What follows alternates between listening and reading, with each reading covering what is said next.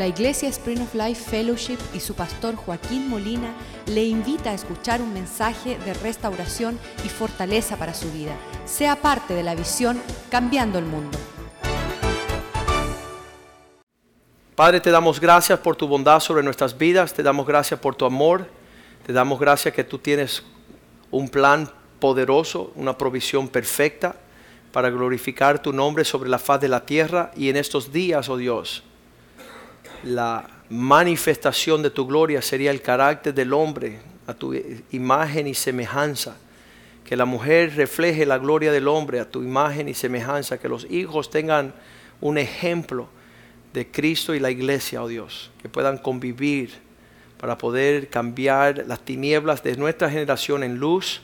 Que las, seamos una bendición a todas las familias de la tierra en el comportamiento varonil de los hombres como esposo y papás las mujeres como esposas y mamás y los hijos creciendo en la amonestación y la gracia de Dios. Danos favor hoy Dios para bendecir nuestro tiempo y ser bendecidos por el pan de vida, tu palabra, que nutre nuestro espíritu, que es una, como una espada de doble filo que penetra y divide entre el alma y el espíritu, y que podemos alcanzar la medida, oh Dios, de tu provisión para nuestros días, Señor, que ah, nuestro pan diario, Señor, el pan de cada día sea nuestro este día, Señor, que nos alimente y que nos acerquemos más a ti. Bendice y prospera tu palabra en el corazón de tu pueblo como una buena semilla que es sembrada, que retorne frutos que glorifiquen, tu nombre en los cielos. Te lo pedimos en el nombre de Jesús. Amén.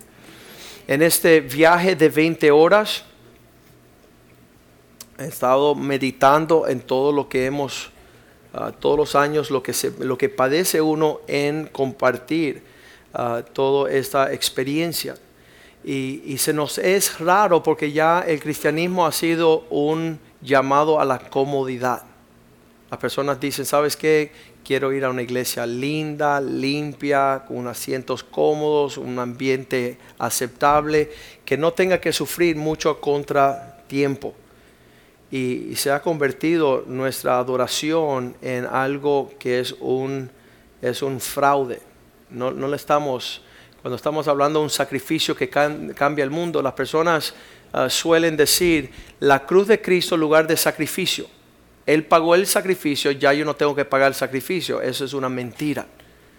Pablo le dice a los cristianos, ya que hemos visto la misericordia de Dios presente en vuestras vidas como sacrificios vivos.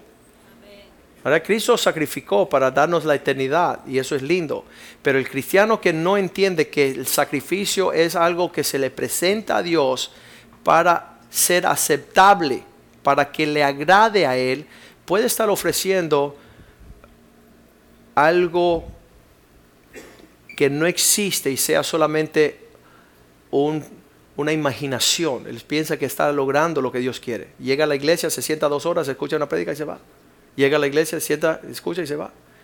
Y la, adoración, que las palabras sacrificio, esos eran los, los sacrificios que pedía el Señor, es no solamente acercarte, sino presentar algo. No venga con manos vacías. No venga con un esfuerzo no existente. Eso nunca en la historia de, la relación del hombre con Dios fue algo aceptable. Eh, de hecho, hay un versículo en la Biblia que dice, nadie se acercará y se presentará delante de mí con manos vacías. Dios, Dios no quiere que tú te acerques y digas, bueno, yo estuve, estuve adorando a Dios hoy y no hay una transferencia. No, no, no le ofreciste algo al Señor. En Génesis capítulo 4, versículo 1, dice que al pasar el tiempo, vamos al versículo 3, al pasar el tiempo, aconteció dando el tiempo, cuando pasó el tiempo, Caín trajo el fruto de la tierra para ofrecerle a Dios. La provisión de decir, Señor, mira, eh, te, voy a presentar algo para que tú veas que, que, hay una gratitud en mi corazón. No es solamente el presentarse, sino aquí hay muestra de lo que es mi sentimiento delante de ti. Pero dice que el versículo 4, que, que Dios no Abel trajo también de los primogénitos de, las ovejas, de lo más gordo de ellas. No fueron las flacas, no fueron eh, las marchitadas, no fueron las afectadas, sino la más gorda de ellas.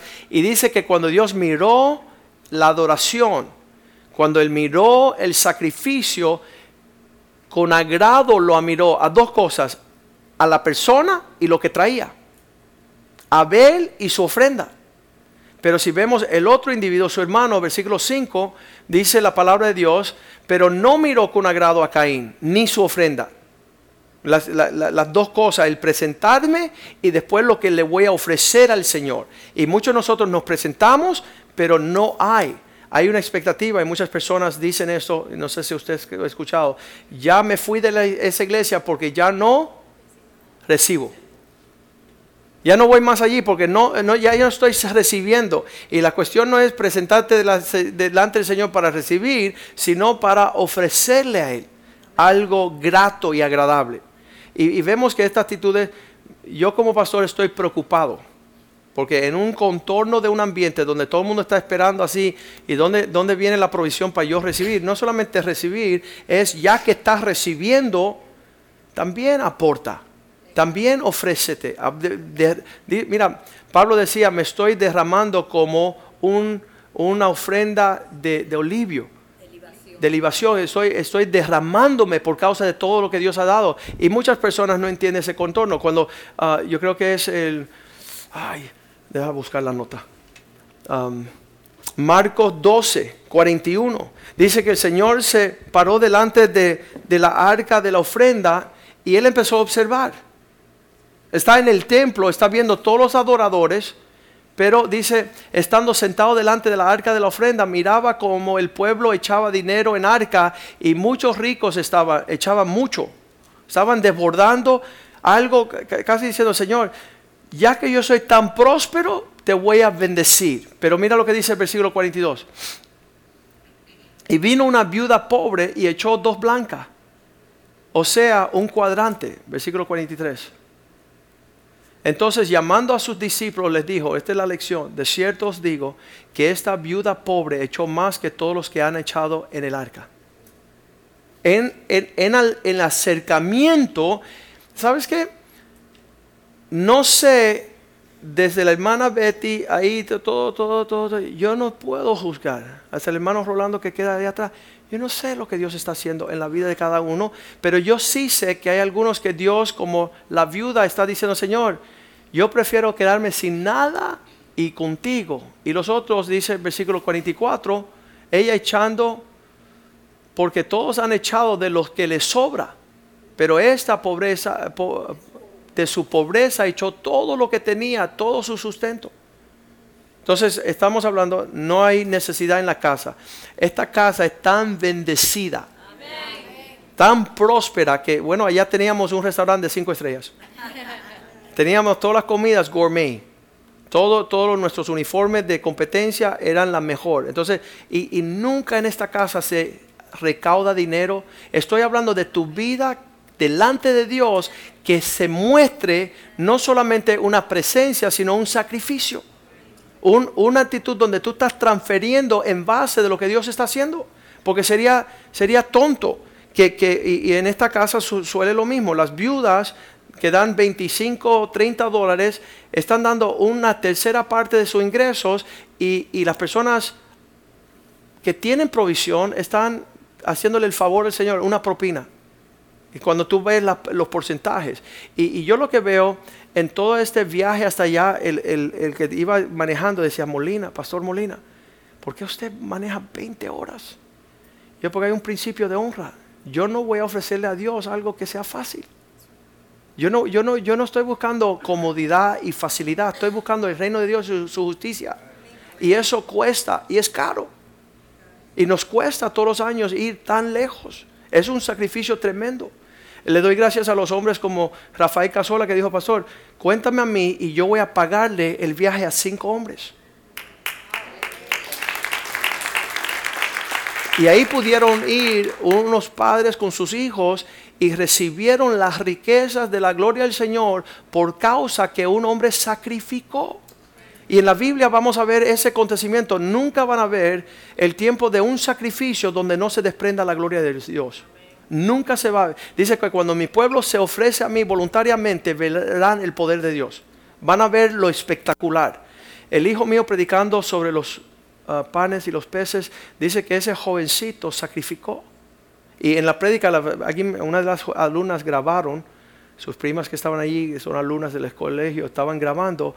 Y mi hijo dice, mira, cuando este joven se presenta frente a esta multitud, ¿sabes lo que no era ese joven? No era latino.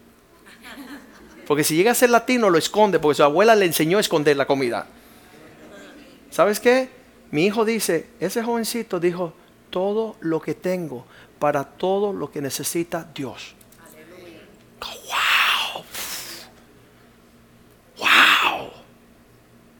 Entonces estamos viendo que aún este retiro eh, costó comprar el, local 5 millones, hacer el edificio 5 millones, 10 millones de dólares. Nosotros los latinos todos fuimos y disfrutamos todo lo que han hecho.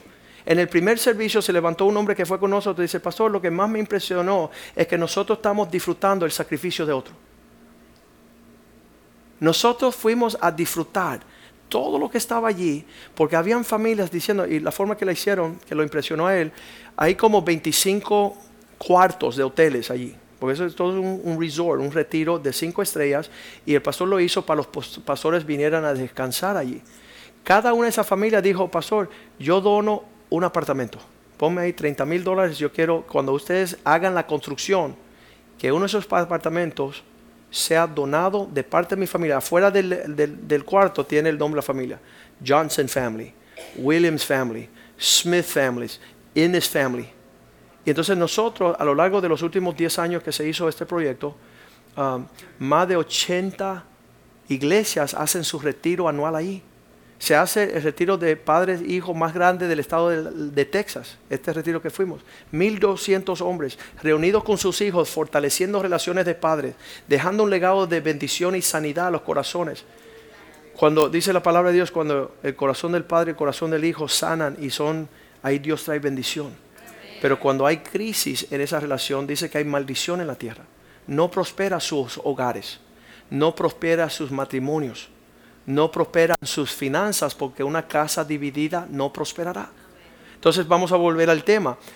Mi adoración a Dios implica un sacrificio o una comodidad. Implica, ayer cuando me siento en el avión, estaba yo muerto, se me sienta un muchacho de 24 años y era obvio que era más hembra que varón. Tenía facciones totales, súper afeminadas. Cuando veo atrás veo a mi mejor amigo con sus tres hijos que fue al retiro. Dice, pastor, tu libro. ¿Qué es un hombre? Dale tu libro. Yo no le voy a dar mi libro. Dar el libro sería una comodidad. Dar mi vida y compartir con él un sacrificio. Y le digo, joven, te quiero, te quiero compartir algo. Él tenía metido, él estaba escuchando música y yo, hubo un momento que pasó por mi mente, déjalo que él escuche la música y yo descansar y nos vamos y no hablamos, pero no pude. Sería una injusticia. Le digo, ¿de dónde eres? Dice, de Houston. ¿De qué, de, qué trasfondo? Mexicano. Y ven acá, mira lo que me aconteció a mí. Le dije mi historia de cómo Dios me llevó de no saber lo que era un hombre, por eso escribo el libro, a lo que es un hombre. Y estamos yendo a todas las naciones, ayudando a los varones a conocer, afirmar su hombría. Entonces le explico a él un poquito y él dice, ¿sabes qué? reconozco que esto es una cita divina. Reconozco que en la profundidad de quien yo soy, yo sé que estoy mal. Sé que lo que estoy haciendo no le agrada a Dios. Número dos. Número tres, dame tu correo electrónico que quiero seguir tocando el tema. Número cuatro, te voy a decir mi historia. A los dos añitos estoy en casa con una hermana mayor, estoy jugando con su muñeca. Entra mi tío me ve con la muñeca en mano, me dice tres groserías, me da una cachetada y me saca la muñeca. Los dos añitos. A los ocho añitos estoy en mi cuarto leyendo la revista de, Sears o de J.C. Penney's, viendo el catálogo y estoy en la sección de los varones, están en sus propios interiores, estoy mirando eso. Cuando entra mi hermana, me agarra el catálogo, me manda una cachetada y me, me, me pone la página y me muestra las mujeres en ropa interior. Esto es para varones. Lo que estabas mirando tú no es para varones. Entonces, la lujuria, la agresividad, cuando tiene 14 años, llega a la escuela y ve todos sus jóvenes teniendo relaciones íntimas, sexuales con el, el género opuesto. Y él dice, yo no soy uno de ellos. Yo quiero honrar y respetar a la mujer. Y como no soy uno de ellos, quizás lo que yo sea es gay. Porque no había una tercera alternativa que ser un príncipe. Ser un hombre conforme al corazón de Dios. Y como nunca lo vio, nunca fue modelado, nunca nadie se lo explicó, él dijo, Joaquín, yo me siento cómodo en esta identidad. Pero ya tú me estás profundizando al carácter de quien yo verdaderamente soy. Me está causando pensar que quizás yo lo que fui llamado a ser un príncipe y no un gay. Pudimos hablar en, una forma tremenda. Pero es necesario en nuestra generación empezar a firmar la hombría para mostrarle. Y él dice, sabes, tengo 24 años y soy virgen. Y le sabes, tú eres un campeón. Eso es lo que hace un príncipe. Espera los tiempos. Y eso es lo que tú aprendiste en la escuela y de todas esas cuestiones de tus padres. Yo le decía, lo opuesto de la instrucción es destrucción. Y como tú no tenías instrucción, tú estás cayendo en esa cuestión. Pero entonces su nombre es Antonio Cadena. Y yo creo que Dios va a hacer algo sobrenatural. Yo creo que Dios lo va a rescatar. Él dice, tú no sabes cómo yo quiero agradar a mi papá. Yo vivo por agradar a mi papá y temo que si yo le digo a mi papá algo malo va a hacer. Tú no le vas a decir nada a tu papá. Tú lo que le vas a dar a tu papá, lo más que lo va a coronar. Dice, los hijos de los hijos son coronas de los ancianos. Cuando tú le das un varoncito a tu papá, eso será el galardón más grande que tú le das a tu papá. Y él dice, ¿tú crees? Y yo dije, yo creo. Yo creo que tú eres capaz de cambiar toda esa historia para que tú seas un príncipe para el Señor. Pero conlleva esta situación y queremos, queremos que usted piense en esto. Vamos a leer Hebreos 15. Las personas piensan que en el Nuevo Testamento no hemos de hablar Ah, perdón, Hebreos 13, 15. Las personas piensan que, el sacrificio no es para nuestros tiempos. Si estamos sacrificando, el cristianismo nosotros es de obras y pues no es de Dios. Eso es mentira. El sacrificio que yo dejé en mi, carrera de abogado ha, ha, servido para la gloria de Dios correr fuerte. Él fue un ofrecimiento. Señor, tú me diste ser abogado. Yo era un analfabeto cuando comencé. Pasaron 10 años 9 de estudio y 10 de ejercer, 19 años, y ahora yo te presento y, rindo. Me acerqué para rendirle lo que quizás más quería yo. Así que ofrezcamos siempre a Dios por medio del sacrificio de alabanza, es decir, fruto de labios que confiesa su nombre. Muchas enseñanzas cristianas dicen, si yo me presento a la iglesia y doy fruto de labios, es sacrificio que a Dios le agrada. Es verdad, pero no te detengas ahí. Léete el próximo versículo no solamente ofrecer el fruto de labios, sino el 16 es hacer el bien y de hacer una ayuda mutua, no te olvides, porque de tales sacrificios se agrada a Dios. Es una vida que no solamente se acerca para hablar, como decía el pastor Palma, no es solamente aleluya y gloria a Dios, pero ¿qué es lo que está haciendo tu vida? Que me muestra que tú estás ofreciendo algo a Dios en el peso de lo que Dios representa para ti. En, la altura de lo que Dios te bendice, de acuerdo a los talentos y los dones que Dios ha puesto. No queremos leer el próximo versículo porque sería un sacrificio demasiado agresivo, que es obedecer a sus pastores. Eso es un, un sacrificio. Cuando yo le digo a un hombre, y hoy se lo dije a un hombre que vino al primer servicio, el lunes pasado tú quedaste llegar Sí, pero me compliqué. Sí, pero tú no me avisaste que no ibas a llegar. Y yo no quiero hombres aquí que se comprometan y después no cumplan. El sacrificio de vivir una vida que tú dices, cuenta conmigo, pastor, eso también es una muestra de que tú agradas a Dios. Es una muestra que tú estás en serio con tu relación con Cristo. Y, suele que en las iglesias cristianas no tenemos hombres. El llegar tarde a la iglesia es una falta de respeto es, traer tu sacrificio de una forma coja e indebida. Debes de llegar temprano. Debes de, soportar a los hermanos. Debe mostrar a... me dice que, lo hagan con alegría, que todo, toda esta cuestión sea una cuestión que traiga un bienestar. Ahí estamos en, en, uh, en Romanos 12.1, donde Pablo le dice a los hermanos, les ruego, Hermanos, os ruego por la misericordia de Dios, por todo lo que Dios ha hecho. Tú empiezas a calcular en, todo lo que tú quieres que, sea el sacrificio de Cristo, el sacrificio de, Dios, uh, sufrir la pérdida de su hijo en, la muerte en, una forma tan grotesca, todo lo que Dios ha hecho que ha sido su sacrificio. Dice, ya que Él hizo todo eso, que tú te presente ahora por el otro lado y presentáis vuestro cuerpo en sacrificio vivo tu vida y lo que tú haces y lo que corresponde a un sacrificio. Y si no existe, tu adoración es falsa, es hueca, es, no, tiene, no tiene consistencia, no tiene validez. Nuestra adoración tiene que llevar un peso, no para alcanzar la salvación. Salmo 50, versículo 23 dice, aquellos que ofrecen sacrificios para honrarme, el que sacrifica alabanza me honrará.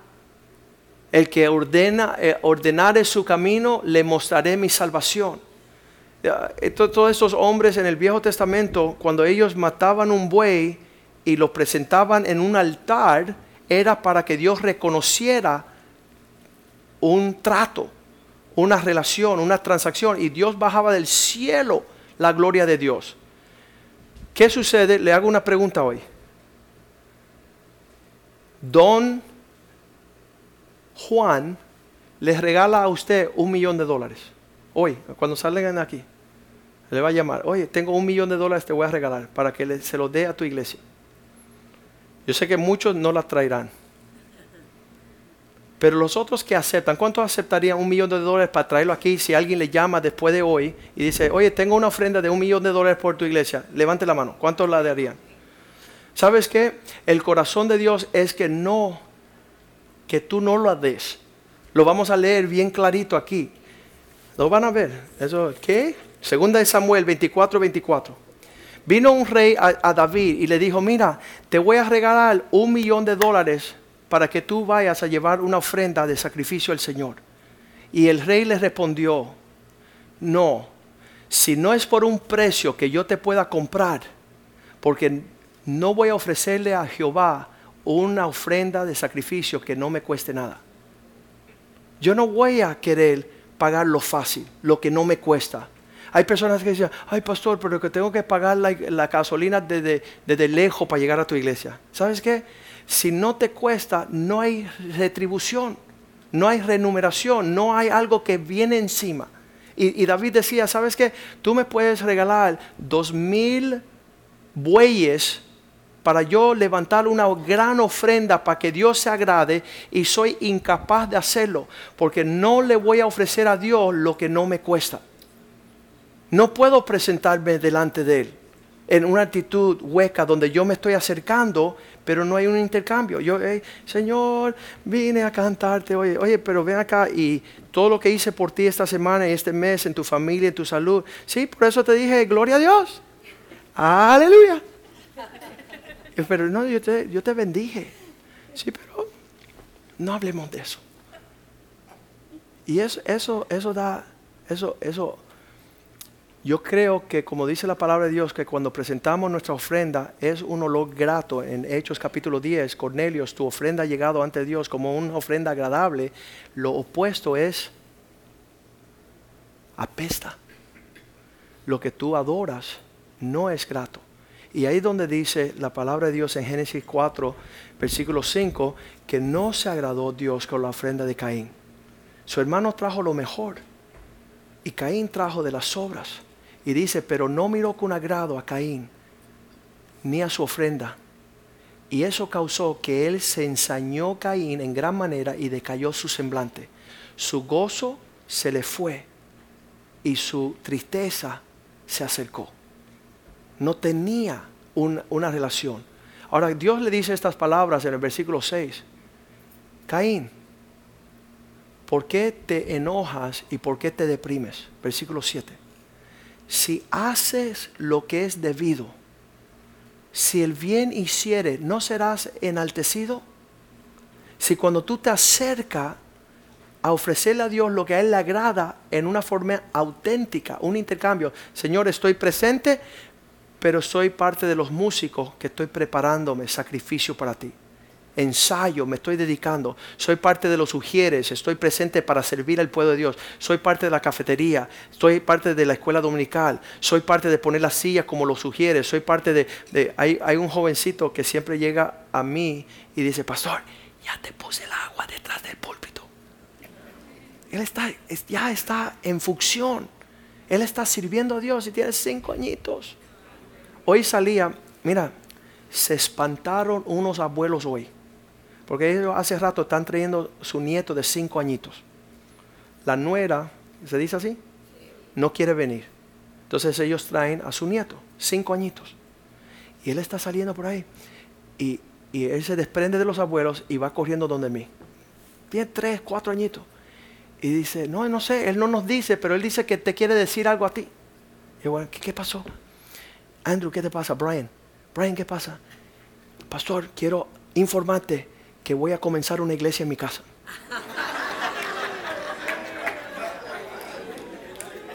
Cuatro, cinco añitos.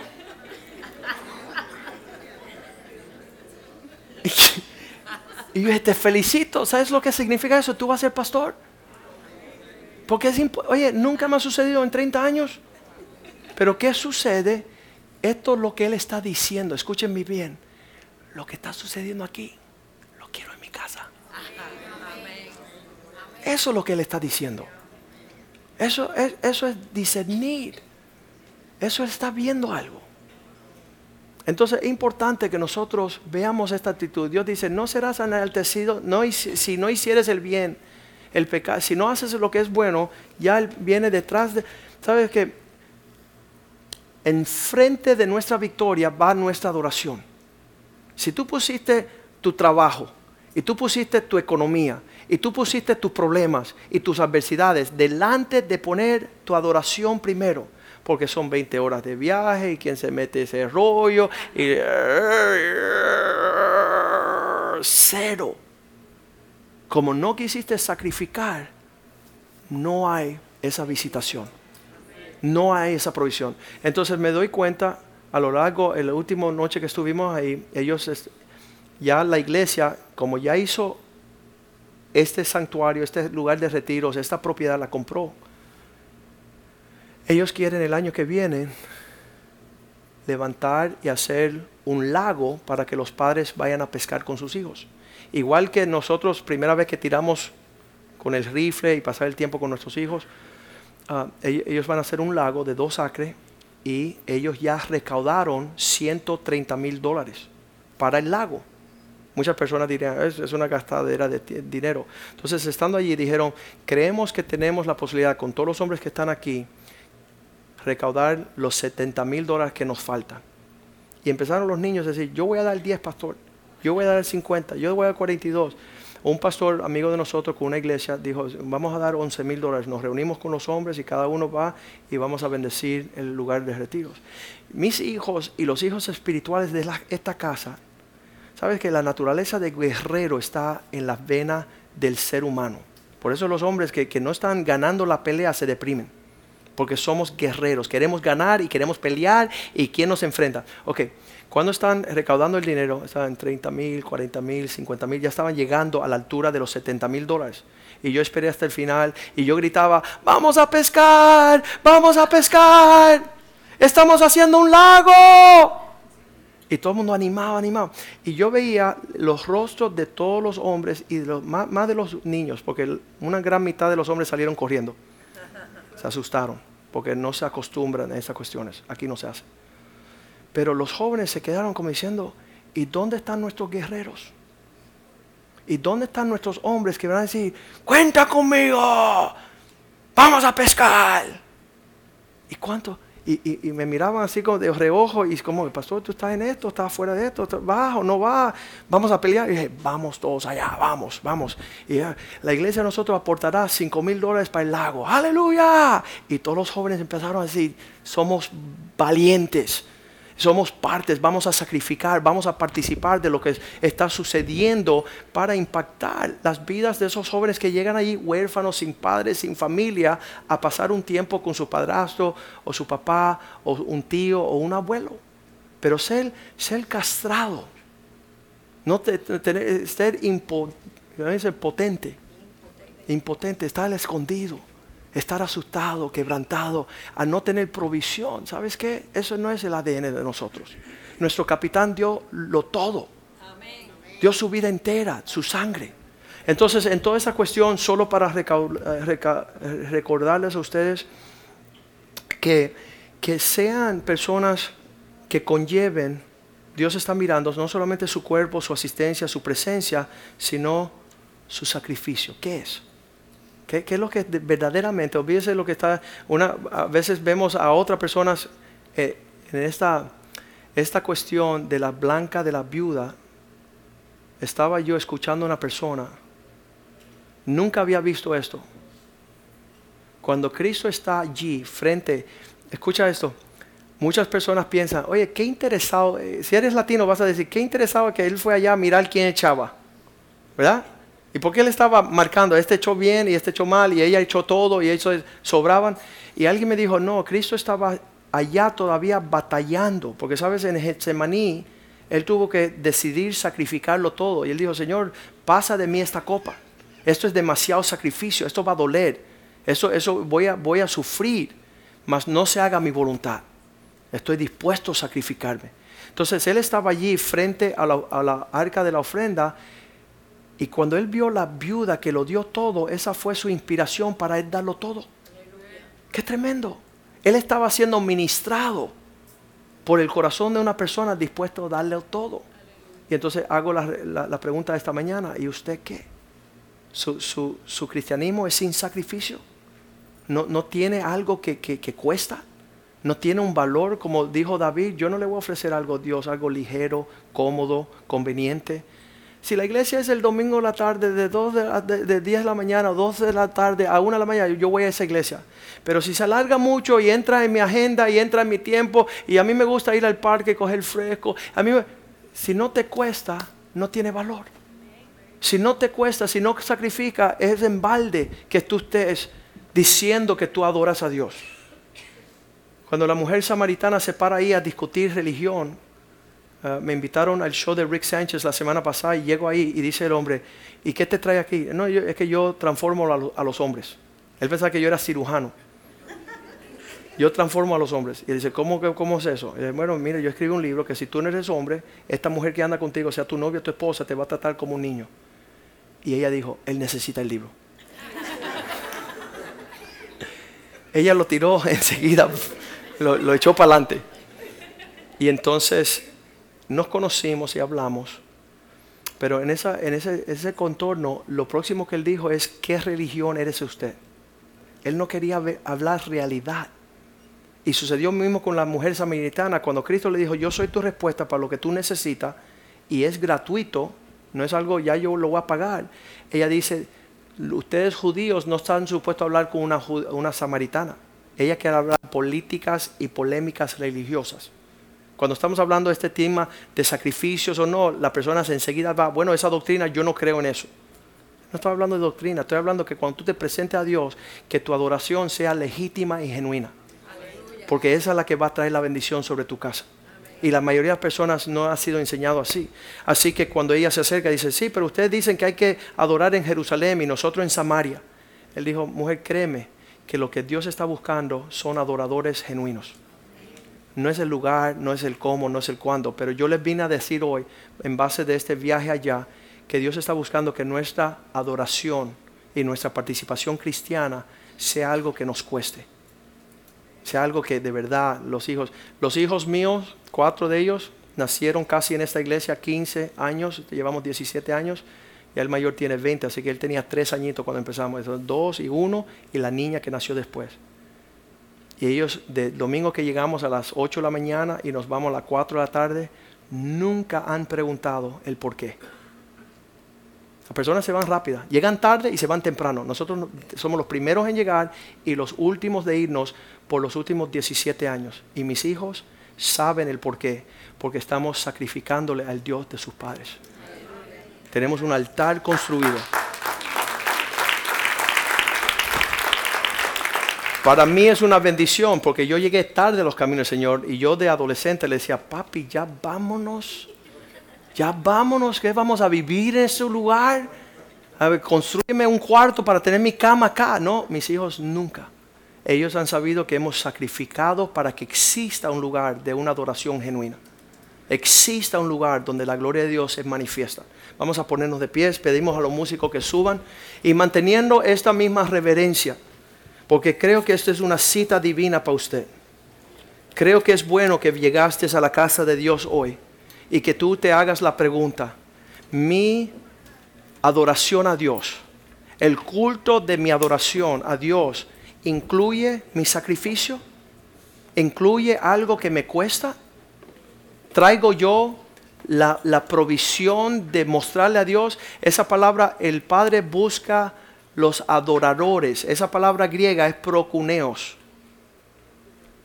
Pro es algo que avanza la mano que yo le doy un beso.